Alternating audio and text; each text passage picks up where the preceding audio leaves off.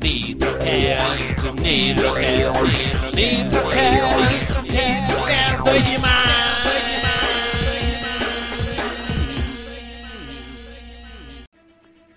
Olá pessoal, começa agora mais um Nitrocast, Nitrocast 73, muito abaixo do oceano, um RPG de aventura steampunk submarina, doido demais.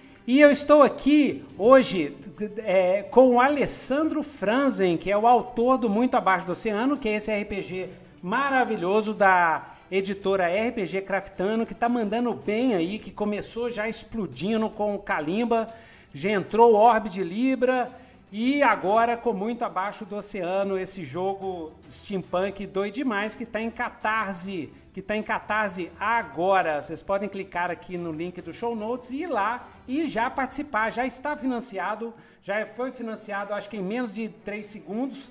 15 minutos. 15 Foi minutos. 15 minutos. Em 15, 15 minutos, minutos. já, foi, já foi financiado.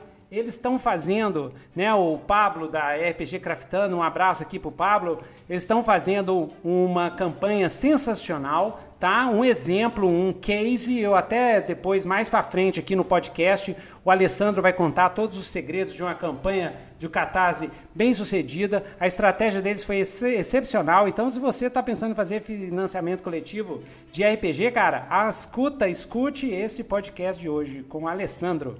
Então, Alessandro, tudo bem com você? Se apresente aí para os nossos ouvintes e, e espectadores do Nitrocast. Olá, gente, tudo bem? Meu nome é Alessandro Franzen, eu sou um dos autores, os quatro autores de Muito Abaixo do Oceano, juntamente com a Lenice Franzen, que é minha esposa, Rafael Bastos e Carlos Chimu, né? Então nós estamos Mestre aqui... Shimu, mestre É Shimu, mesmo, grande. Shimuzão, yes! Shimu é, Então, é de casa, Shimu é de É, casa. isso aí.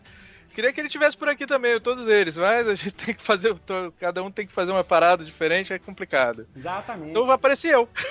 Ótimo, uai, então vamos que vamos, né? Tranquilo. Então, eu faço atualmente o trabalho com a New Order Editora, sou o editor da revista Non, na New Order Magazine. E eu tenho lá com a trabalhado New Order, bastante. com o Anésio, com a galera lá. Isso, isso aí. Um abraço isso aí. pro Anésio, pro pessoal lá. Ó, Agradeço a eles a oportunidade, porrada de coisas que eles me ajudaram a fazer pra estar nesse ponto onde eu tô agora. Exatamente, exatamente. Ó, tio Nito pode falar nada não, mas tem uns esquemas rolando aí com a New Order, hein? Ainda tá em segredo, hein? Mas tem uns esquemas aí, vocês aguardem. Mas é isso, gente. Então, basicamente é isso. Eu sou um dos autores iniciais, eu e Lenice. A gente começou a trabalhar no Muito Abaixo Oceano já há dois anos atrás. Na verdade, a gente ganhou o prêmio do, do Master Goblin na Gen Con, né? E a partir Ó. dali a gente começou a trabalhar em cima.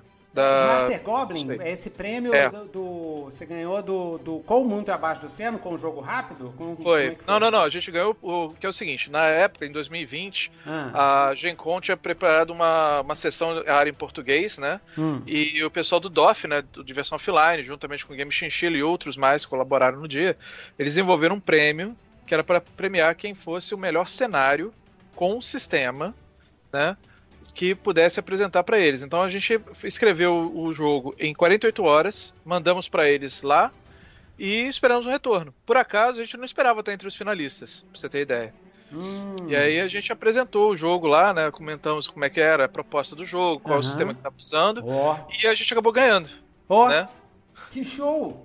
Que show! Beleza. É, então vamos falar, né, para aproveitar o pessoal aí que só escuta 10 minutos do Nitrocast, depois vai embora, vai para outros podcasts mais bem editado e tudo, né? É, vamos falar um pouquinho do Catarse, do Claro. do Muito Abaixo do Oceano. Aí a galera que está assistindo a gente aqui ao vivo, eu vou compartilhar aqui a página do Catarse para vocês verem. Ó, ó, galera, vamos ver se deu certo aqui. Oh, deu certo. Aí. Tá aí, tudo beleza, então. Então, é... Ah, deixa eu ver aqui se rola o trailer aqui, ó. Vou botar aqui o trailer. Deus cruzados, hein? Ó. Vocês me falam se vocês estão escutando aí, viu, galera? Ó, Year Zero Engine. Bem-vindos, aventureiros. É hora de saberem como nosso mundo acabou em fogo e lava. E renasceu na fria escuridão dos mares. Segurem-se, nossa jornada está apenas começando.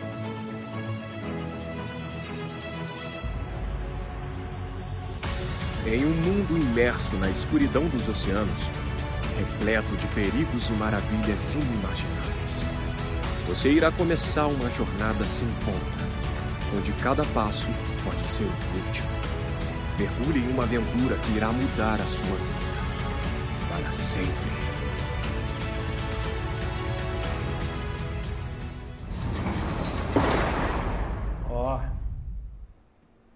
Acho que tá O rolando. mundo né? estava em guerra quando todos os vulcões Tá sim. entraram em erupção ao mesmo tempo. A superfície foi calcinada pela lava. O ar ficou tóxico para todos nós humanos. E o sol sumiu atrás das nuvens de cinzas. As calotas polares derreteram e o oceano chamou para si o que havia sobrado. Estávamos à beira da extinção. Era o nosso fim. Se não fôssemos salvos pelo misterioso Sr. N e sua prodigiosa tecnologia. Usando a tecnologia N, fizemos do fundo do mar um novo lar para gerações futuras. Entramos em uma nova era de maravilhas. A era do vapor vulcânico. Décadas se passaram desde aqueles dias sombrios.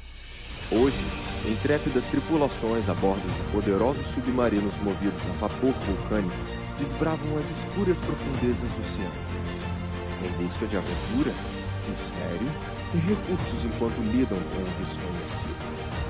As atuais facções nasceram das velhas nações que nunca deixaram de lutar pelo direito de colonizar os mares com suas cidades redomas de bronze e aço. Apesar de todo o complexo industrial que existe lá embaixo, as máquinas não funcionam sozinhas. Há um grotesco abismo social separa pobres e ricos. Trabalhadores são oprimidos por seus empregadores todos os dias para que a nobreza possa ter o que há de bom e do melhor. Mas há quem lute contra essa desigualdade, levando esperança àqueles que a perderam. Com a tecnologia N, a sua imaginação é o limite. Novas armas, veículos potentes e invenções excêntricas foram construídas. Aprimoramentos mecânicos e autômatos são a visão do cotidiano. Ainda há mistérios a serem desvendados e perigosas criaturas a serem descobertas. Dinossauros e outros monstros habitam a Terra Oca. Muitas expedições foram até lá, mas quase nenhuma retornou para contar sua história. Será que com você será diferente? Sobreviva aos horrores abissais. Explore as ruínas do passado para construir o futuro e viva essa grande aventura. Muito abaixo do oceano. Ó, nossa! Sensacional! Sensacional! Ficou doido demais. Esse barulhinho me lembra um joguinho antigo chamado Polaris que eu jogava. Acho que era do Atari. Acho que eu sei qual é. É, tinha um barulhinho. Sim, assim. Polaris era do Atari. Nó, muito bom. Muito bom. E lá no Casa Velha RPG, que aqui, que é, é sócio aqui do. é, quer dizer, eu sou sócio deles, né? Não sei se. Casa Velha lá, vocês podem ir lá e ver um jogo, né? Uma sessão de demonstração, uma sessão de jogo mesmo, né? Do Monte Abaixo do Oceano. Então, muito legal. agora todo domingo. Tem uma Isso. campanha acontecendo agora. Nossa, nó, depois desse trailer eu acho que o pessoal aí já sabe. Então, é, já teve uma ideia, né, do que que é. Então, conta aí pra gente, Alessandro, como é que é esse jogo, o que que, que que é o Muito Abaixo do Oceano. Tá, vou fazer uma, uma- um resumo fácil para pegar assim. Uhum. A gente usa o Year Zero, já começar, vamos falar do sistema principalmente, início, né? Hum. A gente trabalha com o Year Zero, é um, uma versão OGL dele, né? Que é o mesmo sistema que roda o Alien RPG, o Tales from the Loop, Forbidden Lands, são todos os jogos já publicados aqui no Brasil, Mutante Ano Zero, que foi o que Uhum. começou, né? E a gente, através desse sistema, a gente colocou outros módulos extras que pudessem simular o cenário que é pós-apocalíptico. Então, basicamente, a essência do jogo é que em 1814 aconteceu um grande apocalipse, né, onde 16 supervulcões dispararam, tiveram erupções simultâneas pelo mundo, e aí acabou levando o mundo para as favas, basicamente. Né? Então, só que 10 anos antes surgiu uma tecnologia chamada tecnologia N de um misterioso benefeitor, é o Sr. N. Né? Então ele começou a espalhar essa tecnologia, começou a incentivar pessoas a conhecerem, aprenderem, e aos poucos esses colaboradores começaram a desenvolver tecnologias que foram é, sendo descobertas como sendo capazes de fazer com que sustentasse a vida debaixo d'água. Então, quando aconteceu o grande cataclismo, tudo estava pronto para uma migração. E aí entrou o plano do N. Existiam redomas previamente construídas em vários lugares do mundo, onde levou várias pessoas né, de várias culturas diferentes para essas redomas. E aí elas tiveram que sobreviver juntas pra, é, logo depois do cataclismo, e anos se passaram. Né, e isso aconteceu uma grande amálgama né, de cultural, e aos poucos surgiram as facções. Né, o grande sonho de, de preservação do mundo, né, que a humanidade tenha um, um lugar melhor, foi para né, o saco onde o imperialismo voltou a acontecer, onde toda aquela situação do, do, da desigualdade social começou a ocorrer e outros fatores também que causaram isso. E graças à tecnologia N, outras maravilhas aconteceram. Em 1857, os autômatos se tornaram uma realidade. Né?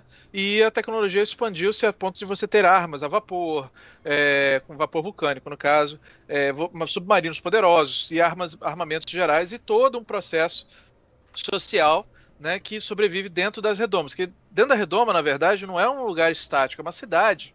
Então é como se fosse uma cidade no estilo gótico ou estilo vitoriano, depende da cultura local, né? Redomas submarinas, pessoas... são cidades submarinas, né? Exato, dentro de uma redoma. A redoma é hum. é opaca, ela não é transparente em forma nenhuma, ela, ela mal emite luz à parte externa. Porque, como estamos falando de muito abaixo do oceano, estamos falando de profundidades muito altas. E quando o cataclismo aconteceu, levou-se elevou ao nível de água, 500 metros acima da, da, do nível do mar. E aí o que, que não foi destruído pela, pela, pela lava foi levado embora pela, pelas águas, uhum. né? E aí, no caso, as pessoas tiveram que sobreviver dentro dessas redomas. As redomas, elas, elas não têm emissão de luz externa, nada porque tem predadores rodando no território. Né? E claro, depois do grande cataclismo, uma coisa fora do comum aconteceu, que rachou os fundos dos oceanos e permitiu o acesso direto a um lugar chamado Terra Oca uhum. onde dinossauros e outros males e outras criaturas estranhas e outras situações fora do comum começaram a migrar para muito abaixo do oceano. Né? E aí começou todo o processo né, de, de sobrevivência. Então é um mundo pós-apocalíptico, com vários caminhos a serem seguidos, né? A superfície é devastada, com tempestade o tempo todo, como vocês viram no trailer. Né? Existe uma tempestade recorrente devido ao fato dos vulcões estar ativamente funcionando. Você tem toda a questão social que acontece dentro das redomas, e você tem facções. E aí cada hum. uma delas tem uma proposta diferente. E, eu, e claro, em 1823 acontece um grande incidente hum. onde um grupo de, de, de, resistentes dentro de uma redoma em particular toma o controle dela e o líder deles é Napoleão I, hum. que nunca foi derrotado. Em 1814 hum. é, grande, é, o grande ano da virada, onde os aliados, né, a coalizão inicial, derrota Napoleão e bane ele para Elba. Ou seja, uhum. nunca houve Elba então ele está no poder novamente, ele criou então o Império Napoleônico. E aí, a partir disso, as facções começaram a surgir e cada uma delas com uma proposta diferente. Né? Hum. E é hum. isso. Basicamente, muito abaixo do oceano tem vários níveis e várias camadas que vocês podem explorar. Então essas cidades são redomos submarinas, cada uma com a sua cultura né, com Sim. as suas facções, seus exércitos e tal. Então tem um, um drama político, geopolítico Intriga, ali. política, tudo isso. Intriga. Mas, o, pelo que eu entendi, os, os, jogadores vão fazer exploradores do oceano, né? Eles vão. Não somente, eles podem fazer várias coisas. Uh, uhum. Por exemplo, você tem.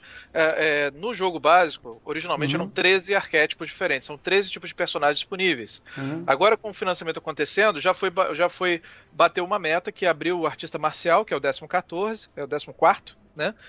número 14, e o número 15 agora está sendo escolhido, que é uma, um arquétipo não humano, entre três possíveis: o exilado atlantiano, o fugitivo hum. do Kraken e também o sentinela de Mu. Então, que é o continente perdido. Então você tem, é, é, por enquanto, temos 15 classes diferentes, 15 tipos de personagens diferentes que você pode fazer. E o grupo, cara, ele tem. Ele trabalha com, com um mecanismo do Year Zero, que é de rivalidade e amizade. Né? Então uhum. você cria uma, uma dinâmica interna no grupo logo de início. E outra coisa que toda vez que você montar uma equipe para o seu jogo de muita base do oceano, você também está montando um submarino de base operacional móvel. Então você vai customizar ele do jeito que você tiver, vai montar ele do jeito que você achar bacana, e você tem muita gente dentro para trabalhar para você. Porque a, o conceito do jogo não, é diferente dos outros jogos e filmes e coisas que você está acostumado a ver, por exemplo, que é sempre nave pequena, tripulação maneira né? Uhum. Agora a gente tem tripulação maneira e veículo enorme, né? Porque você tem que ter gente para trabalhar para poder operar um submarino de grandes proporções. E também tem uma vantagem. Ah, eu quero aposentar um personagem, eu quero fazer com que esse personagem, por exemplo, ah, ele morreu, ou por algum motivo idiota, o cara chegou e perdeu o personagem porque ele resolveu brincar de PVP no meio do jogo. Né? E isso tem regras para poder evitar esse tipo de comportamento também, mas isso é vai de mesa em mesa, mas a essência do jogo é essa. Resultado final, você pode pegar um cara da tripulação e transformar ele em um novo personagem. Ele já estava lá, então ele já conhece todo mundo. Sabe o que, que acontece, sabe o que, que rolou, participou de outras aventuras de forma indireta e agora é um cara que está junto com a, com a equipe principal, entendeu? Então você tem pouco esforço em tentar inserir um personagem como esse dentro de Muito Abaixo do Oceano. Então essa foi uma das premissas iniciais também, que, como falei, cada um dos Year Zero tem uma premissa própria. É, no caso do Mutante Ano Zero, você tem a Arca, que é onde tem toda a população, né, o povo, e você tem um ancião, e você tem os seus jogadores, você puxa os personagens dessa, dessa arca. No Coriolis, você tem a nave pequena, onde você tem a sua tripulação, mas você não tem um cara que toda hora pode ser substituído. Já o Weissen, que é da Year Zero também, muito recente, você tem a mansão. Então a gente trabalhou a ideia de ter um submarino para o pessoal poder brincar. Uhum. Né? Afinal de contas, um submarino customizado, steampunk, eu acho que é um sonho de quase, de quase todo mundo que ouve falar de um tema oceânico, uhum. por assim dizer. Principalmente aqueles que são fãs de Júlio Verne. Assim, tá, claro. Tá lembrando muito uma série antiga chamada um, Sequest. Não sei se vocês Sequest. lembram. Isso aí. Quem é velho aí. Bom. Adoro. Né? Então dá pra fazer umas aventuras estilão Sequest, assim, né? Exatamente. Estilão é, Jornada nas Estrelas, né? O pessoal vai na vastidão do oceano, daquela tripulação, sim. aí vai, aí leva um monstro pra. Ah, não vai muito longe. Lembra da, da série Viagem ao Fundo do Mar? É, mas essa aí é, é pra ancião, né? Pô, mas eu assistia direto, adorava. Uhum. Viagem ao fundo, do, do mar, mar, o Homem, o homem é, de Atlântida, que, é o, que era chamado Homem do Fundo do Mar, também é outro seriado maravilhoso que eu assistia direto. Eu era muito influenciado por isso também na época, né? Eu assistia, uhum. pô, assistia os seriados que tinham o Jacques Cousteau, cara, aqueles documentários maravilhosos que ele fazia. Eu sempre fascinado por isso, gostava muito. Mas, e... é, e, mas o que, que eles vão encontrar na, nas profundezas do mar? O que de esquisito que tem?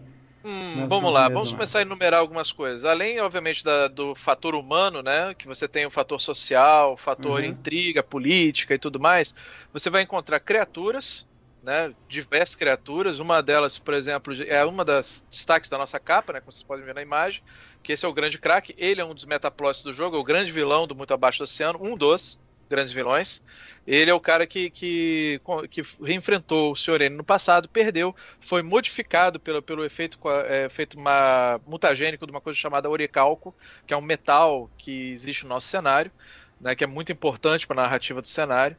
E ele fez a mutação e fez ele ficar inteligente. Então ele tem consciência da, de existência, ele domina as, as formas marítimas, ele tem controle completo total do oceano se ele desejar. Então toda a criatura marítima tem parte de contato com o Kraken. Então ele uhum. pode transmitir informação, ele pode ser os olhos dele, etc. E há outros também que são servos dele que ele pega e pega humanos perdidos, né, e transforma eles em seus servos é, para poder se infiltrar nas sociedades. E o objetivo dele é fácil, é fácil entender. A humanidade invadiu o território dele. Ele não uhum. quer mais a humanidade lá. Já passou o tempo. Se eles não fritaram lá em cima, eles vão morrer aqui embaixo. Então uhum. a essência do Kraken é o niilismo na, no caso dele é muito forte porque teria que envolver a morte dele, não, não, é o caso. Mas ele quer a aniquilação da humanidade. Então esse é um o dos controle, né? O controle, já que ele Não, tem... ele não quer o controle. Esse é o ponto. Ele não ele quer não escravizar, quer não, né? Não quer. Ele, ele quer usar os humanos para poder destruir eles, porque o objetivo agora é o seguinte: os humanos não se tem mais vez, agora é só o povo do mar. Só, só as criaturas mar. marinhas uhum. têm direito. Uhum. Seria isso. Ah, Além então. dele, você tem dinossauros, você hum. pode ir até a Terra Oca fazer seus, seus investimentos. Ah, então tem a Terra Oca com a gravidade é. invertida, assim. Isso, tal. tudo igual. Não é, é dinossauro aquático, não, né? É, tem também, no oceano. É. Dentro do oceano você tem os, as criaturas aquáticas e dinossauros aquáticos. Hum. Quando você entra na Terra Oca, você tem o pessoal de terra, né? Você tem os desafios de, de exploração. Ah, e tem uma civilização lá, uma e tal. Então, a eu Garta, né? Eu acho que chamava Agartha no o é, das é, o Agartha, Agartha, Shambhala é. existem. O Rei do Mundo é. existe lá. Já uhum. vou falar logo. O Rei do Mundo é outro plot também nosso, que também está uhum. presente no local. Legal. Então, quer dizer, existe mais muita coisa para você explorar no cenário. Afinal de contas, é a Terra.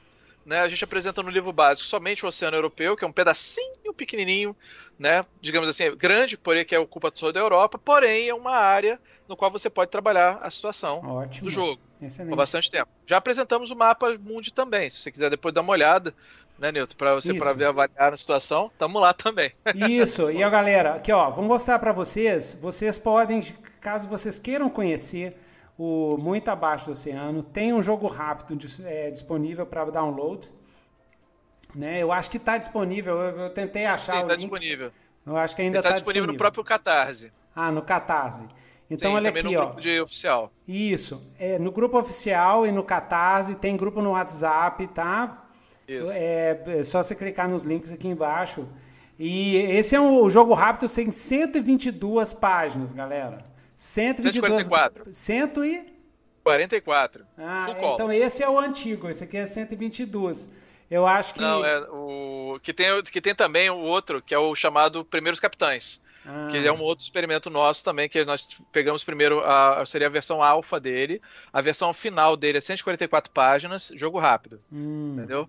Então, E olha... é- tá, tá É, disponível. Pois é, 144 páginas de conteúdo gratuito aí que vocês já podem pegar, já pode julgar, tá? Aqui, ó, tem as potências aqui, é muito legal, né? É você criar o seu personagem, já tem umas aqui os, os atributos, né? Força, agilidade, raciocínio, empatia, né? Alguns arquétipos aqui, ó, acadêmico, desbravador, autônomo. Esse, é, no caso, esse aí, no caso, é o, a gente também tem. São seis, acade- é, são seis personagens icônicos de abertura, Uhum. né? Que a gente já oferece preparado. E são os icônicos, né? São os heróis principais do cenário que vão ser explorados depois. E aí você pode pegar eles para experimentar. Eles são com- to- completos, a regra tá, tá completamente aberta para o pessoal poder ver, certo? Uhum. E é isso aí, né? Experimentar é necessário. Isso, exatamente. Aqui tem lá os testes do, do Mutante Zero, um sistema bem, bem tranquilo, bem facinho de, de aprender, tá? Não tem grandes coisas. É muito Ele é flexível.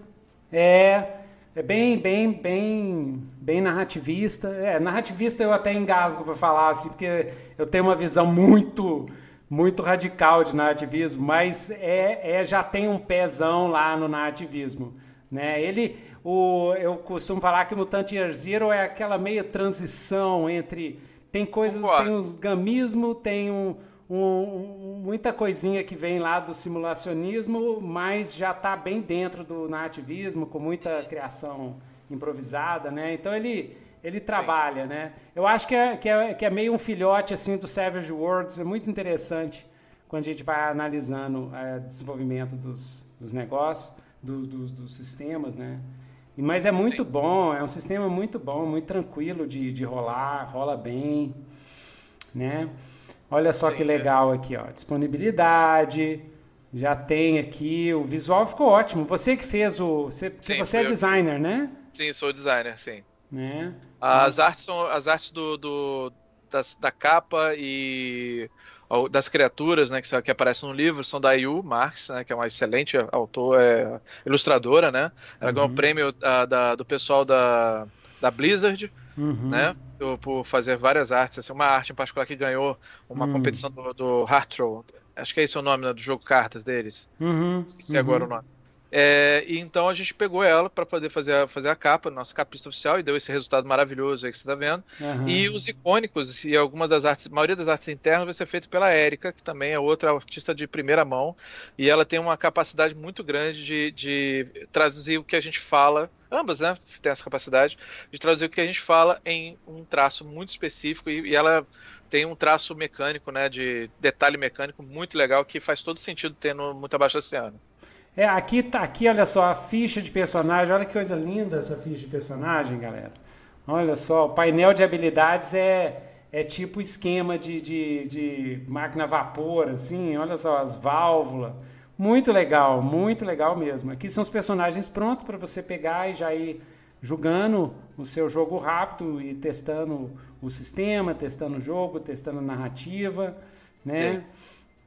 Olha só que massa, cara. Olha só que legal. Ficou muito, muito bom mesmo. E Chamou o livro final a atenção. gente está pretendendo É. ter mais ou menos 324 páginas. Nossa senhora. Pois é. Então, pois é, galera. Então, ó, participe agora para você entrar nisso, né? A previsão de entrega mais ou menos dezembro, né? Isso, eu acho que está meio, meio em cima. eu eu teria tá, esticado tá mais. Né? A gente está trabalhando a, é. as regras. A, a, a gente está trabalhando agora nesse momento o Rafael Bastos, que é nosso departamento é. de coisas maneiras que explodem né? É. Ele é o nosso engenheiro de plantão. Sim, ele é verdade, ele é engenheiro de verdade. E ele é o cara que, que faz as, a, a, parte mecânica, né? A parte técnica da coisa acontecer. Sim. Então nós temos uma, um trabalho muito grande de fazer uma coisa ser bem verossímil, bem, bem funcional, né? Uhum. E, e, ele está desenvolvendo agora o nosso, nosso sistema de chamado sistema de batalha naval quatro pontos de ah. quatro pontos. Então a gente está ainda trabalhando nisso e vamos ter, claro, óbvio, combates entre submarinos. Isso é uma coisa que devemos ter e é obrigatório ter, né? E não somente também que nós temos o departamento de coisas fofinhas que matam, que é do Shimu, né? Uhum. Criador de criaturas e bestiários fantásticos. E ele é o idealizador de muitas dessas coisinhas maneiras aí que o pessoal vai esbarrar. E, claro, também é, o nosso sistema de, de combate naval vai enfrentar criaturas de, de, de, tamanho colossal, né? Que tem estatísticas de submarino, por exemplo. Uhum. Né?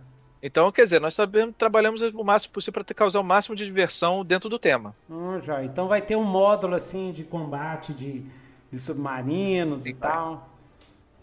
Vai. A gente tem muitas coisas novas no sistema, que o Yaziro ele tem o seu OGL, que tem que ser respeitado, obviamente, e a gente tem a liberdade de colocar, inserir módulos especiais que têm a temática no jogo. Uhum. Então nós temos o, por exemplo, durante o combate você tem um sistema de caldeira, que é quanto mais uhum. tempo você demora para resolver um combate, pior fica a situação durante o jogo. Os críticos do jogo se tornam mais letais, a situação se torna mais tensa, os jogadores têm maneiras de, de usar o sucesso que eles conseguem durante o combate para poder é, reduzir a, a, pressão da caldeira, para poder controlar melhor o combate, caso eles achem necessário. Né? Porque a ideia do combate no jogo é tem que ser mortal. Porque o Either Zero é mortal. Né? E claro, uma situação dessa, você está embaixo do, do, oceano e basicamente é, a única coisa que separa a sua vida da morte certa é uma parede de metal, cara. Uhum. 90% do tempo. Então, qualquer coisa que perfure é. aquilo lá ou de repente exploda aquilo lá, é, é morte certa. É, é, é, não, a primeira vez, a primeira vez que eu vi o, o, o Mutant Year Zero, eu notei isso, né? Isso é, é classicamente um, um, uma, um design gamista, né? Você vai buscar a sobrevivência, você vai buscar a otimização do seu personagem ao máximo, você vai buscar estratégias de, de para evitar essa morte brutal, Sim. assim. Então é bem, é bem interessante, né? Tanto que eu acho que é o, o Free League também entra. Por isso que eu acho legal. É um, é um sistema que tem esse foco, um foco prioritário gamista, um foco secundário é, na ativista e um foco terciário ainda entra um simulacionismo lá, tem várias mecânicas para, é, por exemplo, gasto. É, Sim. Né, gasto de, de, de, equipamento. E isso é essencial. Né? Isso aí é que, que, no nosso caso, a gente tem trabalho para ar, comida, é, caso necessário, vapor. Porque vapor é uma coisa essencial para todo jogador. Porque o que acontece? No cenário, o, hum. você carregar um cilindro de mais ou menos uns 5, 6 quilos de, de de, de metal com cheio de, de, de gás dentro, cheio de vapor vulcânico, é normal. Então isso faz parte do seu vestuário. Então o cara tá com, com isso andando na perna ou nas costas, o que seja.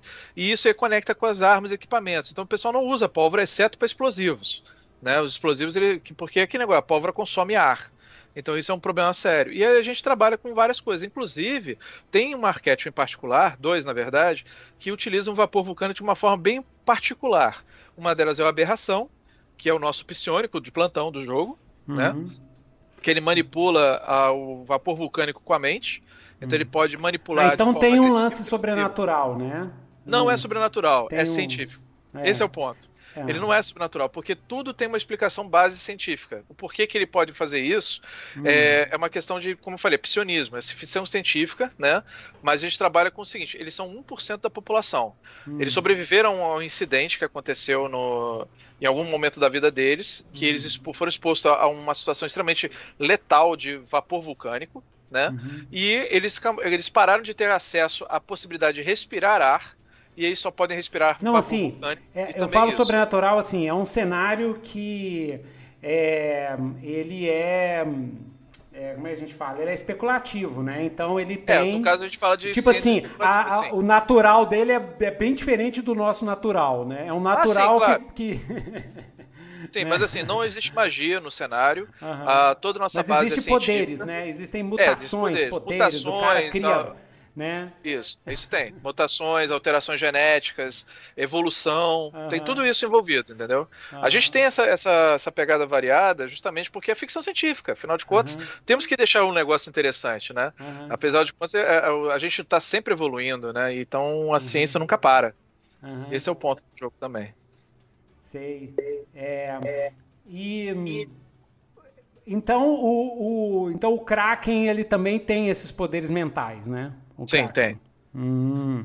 No E caso o- dele, ele não trabalha com vapor, ele trabalha com comando mental somente pela vida marinha. Ah, Só que quando você, quando ele- alguém é pego por ele, modificado, ele é fundido com a vida marinha e aí o cara tem, o Kraken tem acesso ao controle direto do humano que está sobre, sobre esse tipo de influência. Então ele se torna um espião ou um agente, né, no caso, para poder causar problema, tipo Do uma Kraken. intriga, causar um Uhum. assassinato, entendeu? Porque o Kraken ele não é um combatente direto, ele é um, é um personagem planejador, né? Ah, ok. Ele é um mastermind, por assim dizer. Uhum, A ótimo. essência dele é essa. Legal, legal. Então é isso aí, Alessandro. Muito legal. Vamos agora conversar um pouquinho sobre você para divulgar o seu trabalho, né? Ok. É, você, como é que você começou no RPG? Como é que você começou a, a se envolver nesse mundo? mundo Cara, eu comecei a jogar RPG? em.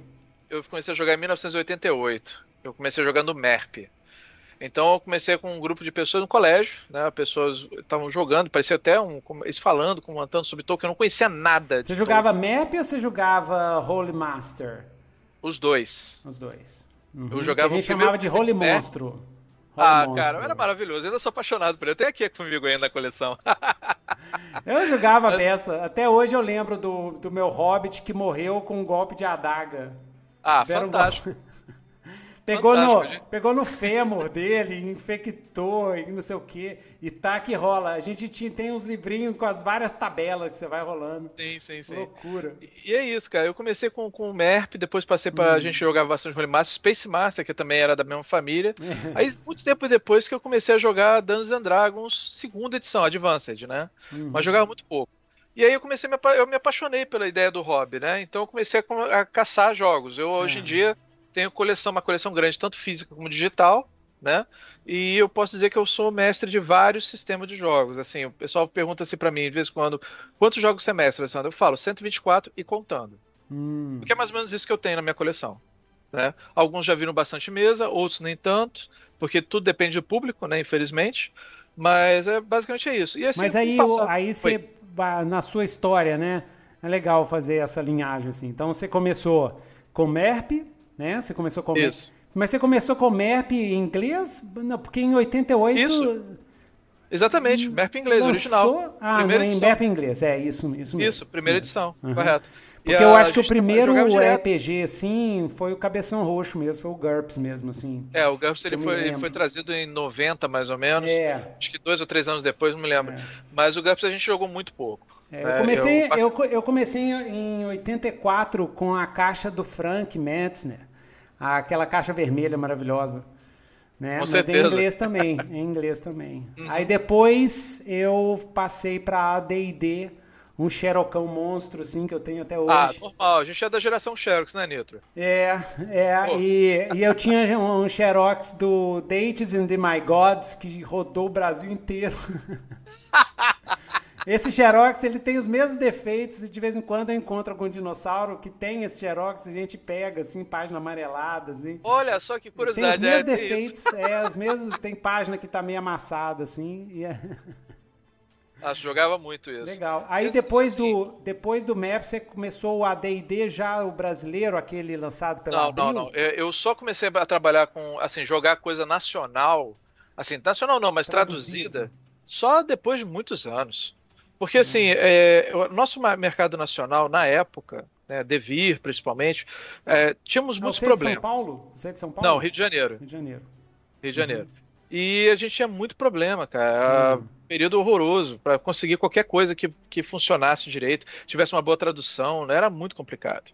E a gente preferia pegar, pegar o material original e a gente tinha acesso a Bárbaras Magias, a tinha acesso a, a, a, Leonardo da Vinci, que era uma famosa biblioteca, é, famosa livraria aqui no Rio de Janeiro, Uhum. né, que, que lá tinha todos os módulos de MERP vendendo, né, a gente chamava até que era curioso que tinha o próprio é, dólar De Viro, dólar Leonardo da Vinci, né? Aham. Então, eles, eles tinham valores variados de acordo com as coisas que eles faziam e Era vendiam tudo muito local. caro, era.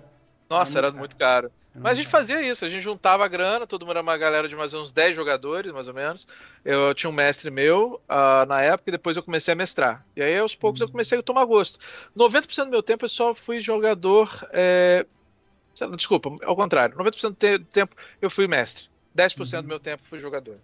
Né? Hum. E aí eu me apaixonei por isso. Eu comecei a colecionar livros, colecionar RPG. E aí você passou, por- passou por todas as fases. White Todas. Wolf. né? Então, White Wolf também. D20. Street Fighter, principalmente, joguei muito. Uhum. Mas assim, White Wolf eu, eu era muito. Ainda sou, né? Não sou muito fã do, do- das temáticas, mas. É, porque não é o meu estilo de jogo, né? Mas tem muitos amigos meus que jogam. Ah. Mas assim, da, da White Wolf eu tenho, eu tenho em casa, por exemplo, Street Fighter, tinha, né? No caso, perdi. Hum. Mas eu tinha o Street Fighter na minha coleção. Você É. é gamista de carteirinha mesmo, né? Ah, desde o início. Street Fighter é um muito. jogaço, cara. Street Fighter Storyteller, cara, aquilo ali. nossa, Muito bom. Foi, foi muito tentei, bom. tentei muito recuperar algumas vezes, mas infelizmente eu tô sem dinheiro nas vezes que apareceu. Toda vez que apareceu, não tinha dinheiro. É uma desgraça. e aí, assim, né? Eu continuei avançando com o tempo e eu comecei a, pegar material nacional, mais quando eu comecei a trabalhar com a New Order. Que eu peguei a Lenda de Cinco Anéis na época. Ah, ok. né, Então, e assim, eu vou confessar pra vocês, da primeira edição até a terceira, eu não gostava de Lenda de Cinco Anéis. Uhum. Eu falei para uns amigos meus, os amigos meus falaram assim, pô, Alessandro, experimenta aí, essa versão nova é boa, a quarta edição. Aí eu li, sentei, porque você nunca curti o visual original delas, né? E o troço não é que ficou bom. E aí eu comecei a, a mexer nisso, comecei a me especializar nisso, fizemos uma campanha de dois anos né, de, de Lendo Cinco Anéis. Ó, E a partir disso eu comecei a colecionar material mais nacional também. Uhum. Questão também de importação, o preço da- do dólar estava indo pelas alturas, né? Ainda continua, Uhum. né? Essas variações aí não ajudam em nada. Uhum. Tem um- daqui a pouco o troço vai estar lá no, na, es- na estratosfera. Uhum. Exatamente. E aí eu comecei a trabalhar mais com essa parte. Principalmente trabalhando com a New Order, Uhum. é, eu tive muito acesso a- ao material nacional. Conheci o Jefferson Neves, Uhum. principalmente eu conheci o Shimu também. Tem várias coisas Uhum. assim. Legal. E aí, quando é que veio essa vontade de começar a produzir? Cara, vamos lá. Eu sempre tive vontade, Uhum. né? Sempre tive vontade de fazer alguma coisa. Desde a era do MERP, eu tive vontade de fazer alguma coisa. Na época eu fazia umas ideias, umas variantes, que nem todo mundo faz, né? A gente fazia uma variante, não, pega o sistema, acho que vai ficar maneiro assim. Uhum. House mas não dava certo. Uhum. Aí desistia. Só que aí, depois de um tempo, com- no caso, voltando à Lenda dos Cinco Anéis, quer dizer, antes disso, na década de 90, eu comecei uma revista chamada Time Zone, que era o primeiro projeto que eu fiz, assim, de, de revista sobre RPG, uma fanzine. Uhum. Aí até na época eu consegui entrevistar os criadores do Tagmar, né, a primeira RPG Rio e tudo mais. Só que não foi muito pra frente, por causa daquele negócio. A gente era colégio, tinha que ter. A, a coisa tinha que ser vendida, era bem difícil, né? É o Uhum. troço famoso bater de porta em porta, né? Uhum. E aí eu parei com isso um tempo. Só quando voltou a aparecer o, essa oportunidade do Lendo Cinco Anéis, aí sim eu tive a oportunidade de criar uma revista chamada Samurai Illustrated. E foi um Ó. sucesso, galera. né? A galera gostou. E aí eu fui avançando. E com isso eu, eu recebi a proposta do Anésio de participar da, na época, New War. New Order Warriors, que era Ó. o primeiro modelo da revista. Legal. né? E aí eu me tornei o editor dela e designer dela, sou até hoje, já tem mais ou menos cinco anos isso. Nó. Então ali, aí ali você já- foi pegando know-how assim, né? Sim. E beleza. E agora com o multi então mais o muito abaixo do oceano é o seu primeiro grande projetão mesmo, assim, Isso tal, e trabalhar com equipe, né? Testar, testar regra. Na verdade, é o segundo. Ah, É o segundo trabalho, Ah. porque é o seguinte: o primeiro trabalho foi Mestre de Zansara. hum, Mestre de Zansara foi um projeto que eu fiz junto com a New Order para fazer um cenário alternativo para Pathfinder 2. ah, É, e eu trabalhei com um grupo de mais ou menos nove, nove criadores. Jefferson Neves e Shimu são a base original do, do, do Zansara. E aí a gente tinha o Café, tinha o Leon Bleiber, e tinha outros personagens também juntos, né? Calvo Semião, até mesmo Bruno Mars estava junto no processo. E a gente trabalhou por um ano, o Zansara, e dali em diante eu comecei a ver que eu precisava de fazer alguma coisa minha, né? Hum, E aí foi quando eu resolvi idealizar a tentativa, né, de participar de um, de um concurso chamado Os Muitos Mundos da Retropunk. Ah, E aí eu levei para lá dois cenários, que Uhum. são a base do Muito Abaixo do Oceano, e eh, no meio do processo, devido a problemas de tempo, trabalho, essas coisas, eu desisti do, do processo seletivo, não dava tempo de participar, uhum. e aí eu deixei guardado isso. E um belo dia, tava eu conversando com minha esposa, descobrimos que ia ter a Gencom português, né? E veio a oportunidade de dizer assim: olha, tem uma competição aqui de, de criação de cenário com sistema. É o, Gob- o Master Goblin. Você acha que acha interessante a gente entrar? Eu perguntei pra ela. Falou: ah, por que não, né? Ela não é jogadora, observe. Ela gosta de escutar as histórias. Uhum. E ela é nossa coautora que não é gamer, né? Isso é o Aham. mais legal. E ela sempre foi fã de Júlio Verne. Aí então o que acontece? A gente juntou basicamente os dois cenários e eu falei, a gente não tem o suficiente, né? Aí ela olhou e falou assim para, olha, que tal a gente colocar Júlio Verne nisso? E a gente fez, juntou a, a tudo, colocou num bacião, né, numa grande caldeira, mexemos tudo e criou-se Mutabase do Oceano, primeira versão. E levamos isso ao, ao- à competição e recebemos a notícia logo depois que foi 48 horas antes para fechar o- a competição que a gente criou ele, né? E aí a gente ganhou o, o direito de participar do finalista, concorremos no finalista ao vivo, né? Uhum. Apresentamos tudo e ganhamos. Foi uma, grande surpresa Ótimo. pra gente, pra você ter ideia. É. Eu tô até susto na hora que, que eles anunciaram que a gente, foi, a gente ganhou Legal, o prêmio. assim. É. é bom porque aí você vê que a premissa pegou, né? É, tem mais pessoas interessadas na ideia. Né? Isso, foi 2020 isso. E agora a gente está avançando aí, já temos dois anos em, em desenvolvimento, né? Até Ótimo. a gente encontrar craftando no caminho para Uhum. poder fazer a situação. Nós recebemos várias propostas de vários editores na época e a gente pegou a da Craftando, que a gente achou mais interessante. Hum. É, e na época a gente já tinha também puxado o Shimu e o Rafael para fazer parte da, do núcleo do jogo. Porque eu cheguei num Hum. ponto, cara, que é aquele negócio. Você que é criador de, de conteúdo sabe disso que eu vou falar. Tem momentos que a gente sozinho não, tá, não dá conta. É muito trabalho. Muito trabalho mesmo. É, é, o, tio, o tio Nitro, é, ele. O tio Nitro é meio doido, meio doido nesse ponto, entendeu? Mas Ah, eu sei. Máquina de escrever humana, né? Tô sabendo. é meio doido. Eu preciso é de editor para poder, é, por exemplo, quando eu fiz o, o Legião, é, eu mandei um, o documento do Legião tem 980 mil palavras. Eita porra. e aí, graças, graças ao Cosmos, né? Graças a Bahamut, o dragão de prata, é, eu tenho o Thiago Righetti, o maior editor do planeta. Ele conseguiu editar pra gente ter o, o- o Legião Básico, né? Que é, e, e aí tem material para né, Expansão, é, essas e coisas. tal. Porque eu não Sim. consigo, eu não consigo, é, eu preciso pensar em todos os detalhes, assim, quando eu estou fazendo. Porém, porém, eu já trabalhei e trabalho várias vezes com grupos, com equipes, e eu acho muito. Eu gosto dos dois jeitos, e eu acho muito gostoso quando. Eu já participei da revista D20 Saga, já, já participei de vários é, catarses, assim, que a gente faz uma partezinha, faz um, um trecho do livro e tal. É super mais Aham. gostoso, né? O cara vira. Tipo assim, tanto no. Ah, galera, anunciando aí pra vocês aí, ó, tem uma meta lá, né? O Pablo é, me chamou, me convidou pra uma meta lá. Se caso seja batida a meta, eu vou fazer uma aventura por muito Isso. abaixo do oceano, entendeu? Vou fazer uma isso aventura aí. lá pra eles, entendeu? Isso eu acho doido demais, adoro. Eu, eu pego e eu só tenho que fazer uma coisa, né? Não tem que Ah. pensar como é que eu uso banheiros dentro de um do submarino, a vapor, né? É fácil. Isso é mole. né?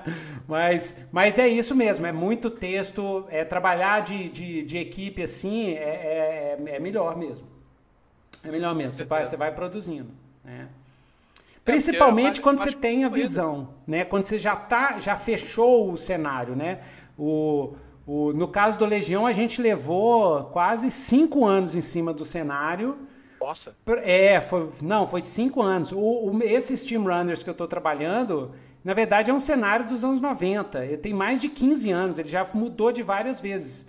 É eu e um parceiro é, meu, entendeu? Muito Mas... abaixo do oceano, por exemplo, é. você tem ideia, a gente tem planos para ele, se tudo der certo, o financiamento for bem sucedido em todas as metas, por assim dizer, a gente tem material para poder sustentar o, o Muito Abaixo do Oceano por 10 anos. Isso. Já, já, já tem é. estabelecido isso. Isso é bom, a ideia, a ideia é sempre, sempre boa fazer isso. Né? E o que, que você aprendeu nesse processo? Qual a dica que você daria? Né? Uhum. O pessoal tá, que tá escutando assim, nossa, o Alessandro mandando ver, tá indo muito bem o Catarse, eles montaram e tal. Então, qual dica que você daria para os criadores? O pessoal está querendo criar RPG, né? Vocês foram procurados por, por editoras e tal. Exatamente. O que, que você aprendeu nesse processo? Cara, é assim, eu vou ser sincero com todo mundo que está ouvindo agora. É um trabalho complicado, longo, hum Tá? Não vai pensando que você, ah, eu tenho uma grande ideia aqui, eu vou fazer acontecer, vou pegar um sistema popular e vai dar certo. Não, cara, muitas vezes não dá certo. Por exemplo, eu escolhi o, o sistema popular, que é o Year Zero, porque ele encaixava na, na, na premissa. Isso me ajudou, sei lá, 10 anos de pesquisa, porque um sistema que você quer criar você mesmo, vai demorar muito tempo. E detalhe, a gente tem um problema no mercado nacional, vocês sabem muito bem disso, todo mundo sabe, que a, a, existe uma barreira né, com a questão do, do, do, RPG nacional. As pessoas tendem a preferir comprar material importado, por causa de N fatores. É o negócio é bem sucedido mundialmente, porque a temática é, é mais conhecida, é porque as pessoas acham que o nosso mercado não tem potencial para se equivaler a uma coisa que é lançada lá fora. Esse é aquele famoso problema do da síndrome de vira-lata. E é aquele negócio, cara, eu falo que nós temos muita gente boa, você sabe, muita gente você competente. Sabe, você sabe qual é a solução para síndrome de vira-lata que eu falo para todo mundo? Inclusive, Diga lá. Isso, isso tá lá no, no Steam Runners. É abraçar o vira-lata. É, é, dizer com o peito aberto, falar assim, eu sou vira-lata e é ser vira-lata é doido demais. Entendeu? Você é vira-lata. Ser vira-lata é. Ó, vira-lata não fica doente, vira-lata é forte pra caramba, é inteligente pra cacete. Entendeu? Sobrevive, se vira, tem ginga, sacou? Sobrevive em qualquer lugar. Vai, vai botar um cachorrinho de raça desses de, de, de é, apartamento aí, um luluzinho, um desses troços assim, põe na rua, morre em uma semana. Vira-lata, é não. E, e, esse é o nosso problema, cara. As pessoas acham que nós não temos qualidade ou, ou capacidade ou profissionais que é. possam equivaler a gente a galera lá de fora. E tá aí pra gente, a gente tá aí, você tá aí, o Jefferson Neves tá aí. Nossa. Tá muita gente por aí para mostrar que, que existe eu só, eu muita gente boa no mercado. Só vou falar uma coisa. Um dos maiores financiamentos coletivos do mundo, né? Do mundo de RPG foi o Tormenta que é totalmente brasileiro, produzido aqui no Brasil. Um dos maiores financiamentos coletivos do mundo em termos de arrecadação de grana. Tá, é, galera? É, é Brasil, velho. Brasil. Foi 1,2 milhões, se não estou enganado. Pois é. Um mais que, isso. Que, que gringo consegue chegar no negócio desse?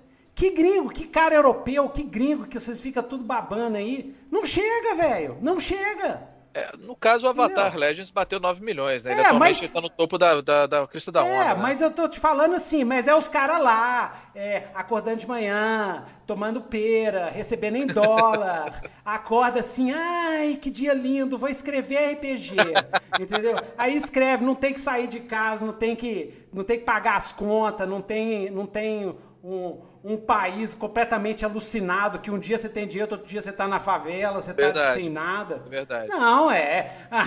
Na Europa, né? Na Alemanha, né? é muito fácil escrever RPG no Canadá, por exemplo, assim, né? Você vai assim, pega lá, aí o governo dá lá uma, uma bolsa cultural para ajudar os criadores. Aqui... É, e, assim, você contar que o mercado é. também de lá é totalmente aberto a novidades, né? E tem dinheiro, né? O pessoal tem, tem dinheiro, dinheiro, né? O pessoal pode comprar RPG, não precisa assim, ah, vou, eu não vou comer pão hoje para comprar um livro. Aqui, cara, Pô, é eu valorizo mesmo. muito o brasileiro que compra RPG, porque eu sei que ele tá deixando de comer pão, deixando a cervejinha dele para comprar o seu livro. É, tanto é que nosso, nosso financiamento, é. cara, a gente tem valores assim que a gente considerou mais assim acessíveis né? Porque, primeiro, é um, é um RPG nacional, nós temos custos a serem pagos, obviamente, uhum. porque infelizmente a gráfica é paga em dólar, né? É. Porque se trabalha em dólar, tem sempre um aumento qualquer, mas a gente está trabalhando com uma margem de, de, de para apresentar para o pessoal, né? Com, com um valor baixo, por exemplo, qualquer 37 reais agora, no caso 45 Grumete, você tem o PDF. É. Né? Não, e ajuda e- a gente a avançar. E é legal que, o, que a galera, a galera faz o sacrifício e apoia. Então, ou seja, eu dou muito mais valor pro, pro, pro, pro público brasileiro que sofre e apoia e, e compra o seu negócio do que pro, pro gringo. O gringo, esse dinheiro é nada pra eles, cara. É nada. É, eu morei eles, é- cinco é- anos nos Estados Unidos. Eu, cara, o Que salário mínimo. Com o salário mínimo americano, você, você, você compra todos os livros que saem da, da, de D&D do mês numa boa, relax, sem, sem suar. É, Agora porque aqui 45 não, dólares pra eles lá não é nada. É, Não é uma. nada, cara. é, a saída deles é muito mais cara que É. isso. Então, Então é um aqui, livro, realmente. Tem um aqui é que eles ótimo. Aqui, olha, é parabéns pro nosso público aqui. E aos poucos a gente tá criando, tem um ecossistema, tá criando um mercado de RPG nacional. Né? Oxigenado. Oxigenado já tem muita coisa legal. Tem o Dungeonist que não existia, é um mercado. Já tem gente tirando o seu dinheirinho lá. Tipo assim, é, é mais para incentivo, viu, galera? É mais incentivo para É, o você. Samurai vi- dos Tretas foi lá no Dungeonist. É, então é isso. E é, é, é, é saber disso, né, galera? Vocês estão escutando, quanto mais vocês é, participarem, comprarem, apoiarem financeiramente o pessoal que está criando RPG aqui no Brasil, mais RPG vai ser criado, mais, mais qualidade, mais tudo. É, né? e assim, a dica que eu dou também para o pessoal, para quem está querendo fazer RPG, é primeira coisa, pesquisar o seu tema. Você tem que saber o que você está falando, apresentar uma coisa que seja assim. Vou falar de forma comercial, tá? Uhum. Lembre-se, vocês quando vocês estão querendo fazer alguma coisa, ah, não é que você está querendo montar um jogo para jogar com seus amigos. Não, você tá, se você quer realmente produzir material e conteúdo, você tem que pensar de uma forma comercial. Isso. Então a primeira pergunta que você tem que fazer é o seguinte: o que meu jogo tem que os outros não têm? Uhum. E aí é que tá o pulo do gato.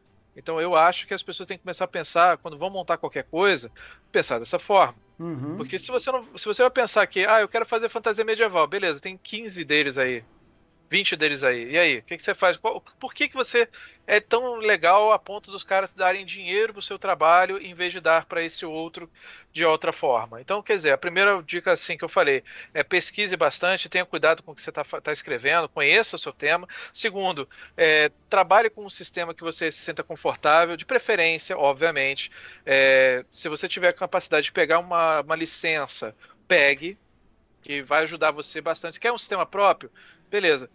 Trabalhe em cima disso, lute por cima disso e faça com que as pessoas joguem ele. Não adianta você criar o sistema e de repente no dia seguinte fazer um financiamento. Ninguém vai comprar. Você tem que chegar e ir lá, bater de porta em porta. É difícil, cara. Eu tô há dois anos nessa, apresentando, falando, explicando, aparecendo em lives uma vez ou outra, marcando playtest. Buta Badociano tá fazendo playtest direto. Até agora estamos fazendo playtest também. Mas o livro tá engatilhado. A gente já tem as regras prontas, que nem vocês vão ver no jogo rápido. O cenário tá, elo- eh, tá travadinho, né? Tá trabalhadinho já, né? Tá Tá montado. tá- fechadinho, tá fechadinho. Exatamente. Ah, A gente tem novidades, que como falei, do, do combate submarino, a sistema de combate com- usando caldeira, que é o, é o sistema de escalonamento de crítico, e outros fatores que ainda vai. Ué, construção de material a gente está tá desenvolvendo, que é precisa ter, num jogo steampunk é necessário ter. A gente vai trabalhar com toda uma, uma questão de, de ser o mais fácil possível, não ficar aquele negócio todo. "Ah, A gente vai passar a sessão inteira fazendo isso. Não, a gente não quer isso. A gente quer que o cara chega, pega, faz, ó, papum, pegou, opa, criei a parada, tem um tempo lá de jogo, vambora! Ei, Ótimo, excelente. Entendeu? É isso. Aham, Excelente. Né? E, e, é, é, hum, ter feedback também, tá? Olha, ó, pra galera aí, ó, Tio Nitro, eu faço leitura crítica, tá? eu trabalho com, com literatura e com RPG também. Já teve várias pessoas que me contrataram para eu analisar um livro de RPG e dar meu parecer e minhas sugestões e tudo. Então, se você não tiver ninguém para você mostrar e para trabalhar, no caso do Alessandro, ele tem, por exemplo, o Shimu. O Shimu é, é fera, é veterano, é velho de guerra. Entendeu? O Shimu vai olhar assim e falar assim: ó, isso aqui não tá bom, isso aqui tá bom. Tem o Anésio, tem. Nossa, tem o Pablo, tem um pessoal aí que já tem o olho crítico, sabe? É, mas se você não tiver, contrate, entre em contato, entre em contato com o Alessandro também, entendeu? Entre em Estamos contato com outros criadores. trocar uma ideia. Exatamente. É, então você precisa desse feedback e isso que ele falou é perfeito. O que que do seu livro é, por que, que o pessoal vai querer seu livro, o que, que ele tem de diferente. Se você vai usar, vai criar um sistema próprio, um sistema individual, por que, que você. Por quê?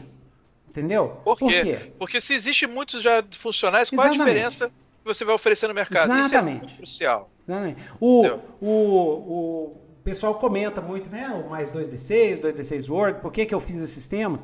Eu fiz justamente esses temas porque eu não encontrei um sistema que fazia aquilo que eu estava querendo, entendeu? No caso do mais 2D6 era um sistema simulacionista light para uhum. iniciante, e no caso do 2D6 Word é um GUPS PBTA um PBTA totalmente customizável, é, como se fosse uma caixa de ferramenta para você montar o, o é, jogo é, e, que você e quiser. O, e o PBTA, ele hoje em dia é uma licença aberta, então é um outro caminho também para o pessoal poder fazer. Exatamente. O Avatar Legends é PBTA. Exatamente. Exatamente. Então, é, então você tem que sempre se perguntar, assim, caso você trabalhe com sistema, né? criar sistema. No caso de você trabalhar cenário, premissa de jogo, é sempre assim. E toda vez que você for fazer, o seu cenário, lê todos os cenários, lê o máximo de cenários possíveis que são próximos ao seu. Pois é. Máximo. No meu caso, só para relatar a situação, no meu caso, eu, o cenário que me inspirou bastante na época dos anos 90 foi Blue Planet. Blue Planet é um, um jogo maravilhoso. Se tiver a oportunidade de jogar, joguem. Uh, já está na sua quarta edição já. Uhum. É, e ele trata de, um, de, uma situação bem similar, né? Que envolve oceanos, preservação ambiental, que nosso jogo também tem isso né? Que uhum. o, o Trabalho do Oceano também trabalha com essa, essa parte de conscientização ambiental, tanto é que a gente tem no projeto uhum. o Instituto Comar, equipado ah, do nosso legal instituto, falar a gente isso. vai transferir isso para, para o pessoal do Instituto Comar para fazer um projeto, né, é, para, para estimular os projetos de, de limpeza do oceano, proteção ambiental, multa, multa ambiental para quem está fazendo besteira. E claro, se a gente conseguir uma, uma arrecadação muito boa, é, eles falaram para a gente que a gente pode até ter o próprio projeto dentro do projeto Comar. Ah, tem um esquema voluntário, assim, um esquema. É, eles vão mostrar pra gente o que a gente pode é, investir e baseado nisso as pessoas que estão apoiando o projeto vão estar ajudando a também a preservar os oceanos brasileiros Excelente. pelo Instituto Mar, entendeu? Muito Tem isso. E como eu falei, Blue Planet era, foi uma das minhas inspirações e basicamente qualquer coisa que envolva oceano e coisa e tal também eu era meio voltado a isso também. Então é, é, e... é mais me fascina é isso. E o que eu falo pro pessoal, olha só, olha só que, que interessante, gente. É, o, eu, eu já estou um tempão desenvolvendo o cenário steampunk, né? Mas eu não sabia, não, sabia, tinha a menor noção do muito abaixo do oceano. Até que o Pablo chegou e falou assim: olha, a gente está fazendo um trabalho, um negócio de steampunk também. e não sei o quê. Aí eu falei assim: ai, ai, ai, ai, ai, ai. Mas né, eu não, eu não falo ai, ai, ai, porque eu já passei, eu, eu também escrevo, também sou roteirista. Eu já passei por isso um milhão de vezes e todo escritor vai passar por isso. Você está trabalhando um projeto e aí sai um projeto que é a mesma premissa sua. Isso é normal de acontecer, tá, gente? Isso é, eu, eu acho que é a regra, isso não é nem a exceção. E aí Sim. o que acontece é o seguinte: eu, eu fiquei curioso justamente para ver o que, se era igual, se era parecido, ou o que, que eu deveria mudar. Porque quando acontece isso, ao invés, ao contrário do que eu, a, a, a reação normal que eu tinha antigamente, antes de, de, de, trabalhar, a minha reação é ótima. Quando alguém faz algo que é igual ao que eu estou fazendo, é ótimo, porque aí é o momento para eu botar um, um novo elemento e deixar o meu troço super mais original. Esse é o segredo da originalidade, galera. Você vai misturando coisas, tá? É, hoje em dia, a gente está em 2022. Nada que você, tudo que você imaginar e pensar de criação, o já já o The Simpsons já fez. É, existe uma, uma teoria também.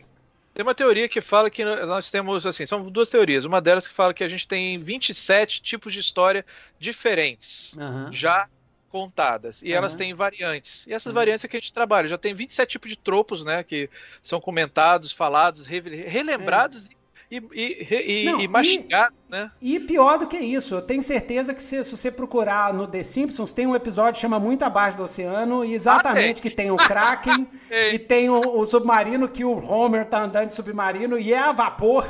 Em algum dado momento, sim. exatamente. Exatamente. Então, galera, então é que nem o Chacrinha fala, né? Nada na televisão nasce Cristo se copia. Mas, mais duas coisas. Você mistura elementos diferentes, coloca coisas diferentes nos seus elementos, né? No caso, no caso do Alessandro, ele, o Blue Planet, que era um trem debaixo d'água, botou. Uai, e se a gente, e se a gente fizesse isso no século XIX, né? E aí já começou. No caso do Blue Planet, o interessante é que é um planeta. Ah. É, foi uma viagem espacial de exploração. Ah, então tem todo um esquema de colonização, o pessoal esquece, depois volta a falar com eles. Aí tem um problema de, de, de invasão. Aí tem aquela, aquela, aquele lado, não exatamente punk, mas a Space questão. Opera, é, assim, meio. Isso. Não é. exatamente é, tem um termo correto, eu esqueci agora. Mas é quando você tem assim, os caras que foram pra lá primeiro, colonizaram, se tornaram nativos. Uhum. Aí os caras estão invadindo. Ah, é narrativa de arca. Narrativa de é. arca. Isso. Narrativa de arca espacial que cai e tal, coloniza. Isso, é, basicamente isso. Uhum. Aí começa todo um processo de, de colonização uhum. no, novamente, pessoal que já esqueceu, voltou. Tem todo um lance, mas envolve um outro planeta. No nosso caso, a gente trabalha com a Terra. É. Então a gente pensou, não vai muito longe. A gente tem, a gente tem toda uma história para poder trabalhar né? E a gente vai criar uma história alternativa a partir de um ponto, de, é, é, um ponto decisivo. E tem, e tem o outro. A, a primeira coisa é essa. A segunda coisa, mesmo que não dê para você mudar, se a coisa veio de você, se você estava com tesão de fazer um determinado cenário e fez, com certeza, cara, se você trabalhou esse cenário, deixou ele amadurecer, trabalhou, releu, passou, fez feedback, voltou e tal, porque não é só escrever num dia, cara, isso demora, demora para você amadurecer a ideia, a premissa sim, e tal. Sim, sim. Ele vai com o seu, a sua voz, ele vai com o seu jeitão, porque pode ser duas histórias, mesma premissa, mesma sequência, mesmas cenas, mas se foram escritas por escritores diferentes, ela vai ter cara diferente, cara. Ela vai ter um jeito diferente, ela vai ter um, um clima diferente, um ambiente diferente, porque porque isso não tem jeito, você não consegue ser outra pessoa. Entendeu? Se eu é, fosse escrever também... muito abaixo oceano, ia sair outra coisa. Não ia sair ah, e, e, outra coisa também importante lembrar, pessoal que está querendo fazer é, jogo, né, vender jogo, etc., é, tem dois caminhos a seguir. Ou você faz do tipo que o pessoal fez com o Monjubá, né, que o Monjubá, o Lucas Conte, ele fez por si mesmo. É um, uhum. é um trabalho extremamente hercúleo, confesso, eu fiquei impressionado.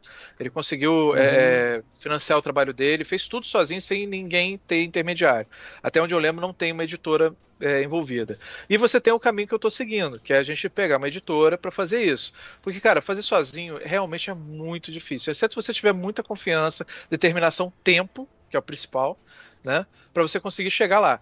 E o mais importante, quando você tiver com uma ideia, ah, eu tenho uma ideia maneira, um sistema já, já sei qual é, você vai ter que bater porta em porta e vai ter que apresentar, vai ter que ser insistente, entendeu? Aí você vai ter que apresentar e você vai muitas vezes ganhar não. É normal. Isso. E não se é você ganhar vez? não, e se você ganhar não, que é o normal, tá? Sim, é o normal. É o normal. Entendeu? O normal. Ó, tio Nito já recebeu. Tio Nito escreve RPG, escreve romance, escreve essas coisas desde os anos 90, tá? Eu tenho. Eu lembro que eu guardava carta de, de rejeição, acho que eu tinha umas 40 cartas de rejeição. Isso quando mandam, né? Isso quando mandam. Não, é porque na minha é. época era de cá. É. Isso quando mandam, né? É, quando começa e-mail, o cara nem responde, tipo assim, toca o bonde. Ignoro você, nem sei que você... Ah, você mandou alguma é. coisa? Sei não quem você é não. Mas eu sempre pensava, quando eu recebi a carta, aí eu li a carta com muito cuidado para saber o que que era, né? E hoje, tinha carta que eu odeio, hoje, cara, o cara, eu... Cara tava certíssimo. Eu não tava preparado, não tava, tinha que melhorar, tinha que melhorar. Tinha, tinha muito problema. E, e, é, e, o bacana é... é isso, quando você tem uma rejeição, e é assim, lembre-se que nem sempre as empresas vão falar o porquê disseram não. É. Podem ignorar você, simplesmente falar muito obrigado, no momento não estamos interessados. É. Mas aqueles que se interessam de repente, pelo que leram e acharam interessante é. e quiserem falar para você, olha, eu acho que você pode melhorar aqui, ali, ali, escutem.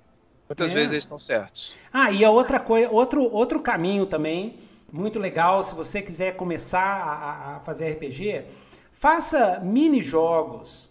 Comece fazendo aventuras, panfleto de aventura, mini jogo, jogo simples, é, é, um cenário multissistema, uma coisa assim, e publica lá no Dungeonista. Entendeu? Ô, a gente... por exemplo, na New Order Magazine, nós temos uma sessão para o leitor convidado. Ó, um exemplo. É isso. Eu, eu, assim, comecei a aparecer escrevendo para Dragão Brasil. A Dragão Brasil aí publicaram um artigo, publicaram um outro artigo lá, e aí e, e também participando na época é, tinha grandes sites de RPG, participando de sites de RPG e, e se mostrando. Então, Os fóruns. É, os fóruns, se, se, colocando, se julgando na internet e tal e tudo. Então tem várias, vários caminhos. O importante é escutar feedback, o importante é estudar. Estuda os gringos. A gente, como eu, Alessandro, a gente trabalha com o mercado brasileiro que tem esse lance do vira-lata e ainda não aprendeu a, a, amar, a amar o vira-lata, a ser vira-lata com muito orgulho e com muito amor, né? Nós somos miscigenados, graças a Deus, né? A gente é vira-lata e esse é bom, isso é a nossa força. É, a gente, quer dizer, eu, todo mundo, né? O Pablo, todo mundo, a gente estuda muito produto gringo. Os caras gringos saíram lá e eu tô comprando o livro deles, eu tô lendo, eu tô vendo o que, que eles estão fazendo, porque a gente tem que fazer melhor, né? A gente é vira-lata, a gente tem que ser é, melhor do que os, os de, de, raça, né? É, então, não vai muito longe. Por exemplo, para montar o Muito Abaixo do Oceano, eu peguei todos os livros lançados para Free League até hoje, li tudo, de cima a baixo, testei algumas coisas, isolei outras. Exatamente. Isso porque a temática eu precisava saber o que, que o Year Zero oferecia. E além disso, claro, obviamente, eu tenho uma coleção de outros jogos, eu já joguei muitos jogos. Por exemplo, vou falar alguns nomes assim que talvez as pessoas nem ouviram falar. Time Lords, por exemplo, década de 90. É, te, desculpa, TSR Gangbusters, TSR. São jogos que, que Top as secret. pessoas aqui. Top Secret AI, pô, maneiríssimo. Só que aquele negócio, gente, as pessoas não conhecem. E a gente passou por uma época que a gente trabalhava muito com a ideia assim, não tinha internet. A gente sabia por as revistas, lembra, Nilton? Quando Isso. saíam as revistas? Isso. Porra, era um negócio fora de série. A gente comprava revista importada para poder saber o que estava rolando lá fora. Tava rolando lá fora. E aí a gente pegava, estudava, Isso. pô, esse livro, esse jogo deve ser maneiro. Aí a gente ia atrás. E foi assim, cara. E, e, e, tudo que eu tenho experiência daquela época para agora, é por causa disso. Exatamente, exatamente. Então, é, você está produzindo, criando o seu RPG, ele, aí você pega lá um da Wizard lá. Tá no mesmo nível? Você tá com o texto afiado, direto, objetivo, fácil de entender, que nem do lá da Wizard? Já tá no nível? Compara os dois. É isso que a gente fazia, isso que eu sempre fiz. Porque é, eu quero que o, a galera que, que consome o meu negócio chegue e fale assim, ó, velho, é mesmo nível dos gringos, cara. É mesmo nível. E o Muito Abaixo do Oceano, vocês viram ali o, o jogo rápido, é mesmo nível dos gringos, cara. É até é melhor. Eu nunca vi um jogo tão bonito assim. Eu já vi vários e ultimamente eu comprei trocentos PDF de steampunk, de RPG steampunk, e eu posso falar aqui, ó, de boca cheia, eu nunca vi um jogo tão bonito de steampunk nos gringos. Obrigado tá? Eu tô falando sério. O, o, o ah, o, o, climão que, que ficou, aquela, aquela página de, de, de ficha de personagem, perfeitão. É só traduzir para o inglês, lança lá no drive-thru, vai vender. Os caras não querem nem saber de onde veio. Eu falei assim, nossa, a produção tá Verdade. top, né? Produção é tá que nosso objetivo é ter que o cara, quando pegasse o livro, comprasse da gente, apoiasse o jogo no caso, ele pudesse chegar e falar assim, poxa, eu vou colocar esse livro do lado dos meus livros de, de Dungeons and Dragons, Isso. do Menera e outros mais. Exatamente, exatamente. Pra você, cara, se vocês verem como é que tá o Kalimba agora com a arte colorida, Cara, nossa senhora, cara, vocês vão endoidar. Vai lá no, no Instagram, Kalimba RPG de fantasia fantasia de inspiração africana, já fiz vários Nitrocast aqui. Vai lá no Instagram, é da RPG Craftano, mesma editora do Muito Abaixo do Oceano. Vai lá ver as artes lá. Vai lá ver, pra vocês verem. Nível de nível gringo, cara. E por quê? E por quê? Muita, grande parte desses livros dos gringos é artista brasileiro. Oh, é. Vou citar um, hein? Vou citar um. Caio Monteiro. Caio Monteiro é um dos maiores desenhistas atualmente da Paizo Aí. e da Wizards, da, pra Magic e The Gathering e outros mais. E é Brazuca. E é nacional. E é Brazuca, tá? velho. E é Brazuca, pois assim, é. no meio desse, desse pós-apocalíptico Mad Max, Brasil, Mad Max que a gente vive, o cara conseguiu chegar lá, quer dizer. Então é isso aí, galera. É isso aí. Ó, grande Alessandro. Lembrando aqui a galera, vamos terminando aqui por hoje. Lembrando aqui a galera, vou, vou mostrar aqui de novo aqui, ó. Muito abaixo do oceano, a página do Catarse. Vão lá agora, tá? Já já 336% da meta, já passou da meta, tá indo, ainda falta 45 dias, tá? Vai até o Sim. dia 9 de 5 de 2022, para quem tá escutando isso depois, Né? Participe, tem um monte de meta extra. Se vocês quiserem que o tio Nito faça uma aventura doida demais pra você, eu vou fazer uma aventura Oi. de horror, porque o tio Nito é bom de horror. E dá tá? pra fazer, tá? Dá pra fazer porque muito abaixo do oceano tem todos os elementos pra isso. Isso, agora que eu descobri que tem um. O, o sobrinho, o, sobrinho do Cuchulo ali, aí, aí caiu na minha praia, caiu na praia Lovecraftiana. Aí eu vou deixar todo mundo muito doido aqui, vai ficar massa. Então aqui, ó, é, visita aqui, tem várias, várias. Cara, tem meta de, de, tem dadinho, tem negócio que brilha no escuro, né? Tem uns, tem, tem uma bússola, tem uma bússola. O mapa vai ser riscável para quando você estiver fazendo método de exploração você poder marcar o que você descobre. Vai ter um box de no escuro, luxo, no caso, cara. eles eram do almirante, mas a gente vai ter, temos os dados normais sem seu brilho. Mas ainda tem mais as coisas aí que a gente vai apresentar de surpresa. Pra você ter ideia, a gente tem meta também para o guia avançado de tecnologia, onde vai ter mais coisinhas legais que explodem e mais coisa para submarino. Aham. E temos também o nosso guia de ecologia de Mado, né? Então esse aí vai ser o momento em que vocês vão poder entender o que, que existe acima, abaixo e muito abaixo do oceano também. Nossa, e olha Então, aqui, cara, essa caixinha aqui linda de morrer aqui. Uma bússola, uma bússola de verdade, galera. Uma é, bússola. vamos ser funcional, correto. É. Bússola. E um diário de bordo, assim, com capa meio de couro, assim, e tal.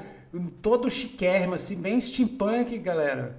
Então, ó, pessoal aí que, até a turma que não joga RPG, a comunidade steampunk brasileira é muito forte. Sim, Muito pessoal grande. de Steampunk Santos principalmente, que é muito obrigado também, porque eles têm me ajudado bastante, falaram bastante do, do nosso Ai, jogo também, bom. isso é legal. Bom demais, bom demais, galera. Então é isso aí. E então, ó, muito obrigado, Alessandro. Eu que agradeço. Outros projetos, pode entrar em contato, tá? Seja, seja sempre bem-vindo aqui no Nitrocast.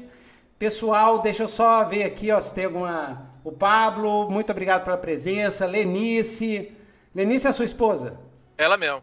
Ah, e também coautora. Isso, coautora do cenário. David Dark Wolf apareceu aqui, doido demais, David. Depois nós temos que chamar você pro seu cenário lá de Fantasia Sombria. É, e aí, grande Pablo, muito obrigado pela presença, galera. Quem quiser fazer perguntas, é, tiver perguntas para Alessandro, pode mandar para mim. É, clica aqui no link aqui abaixo, tá? E é isso aí. E vamos continuar muito além do oceano.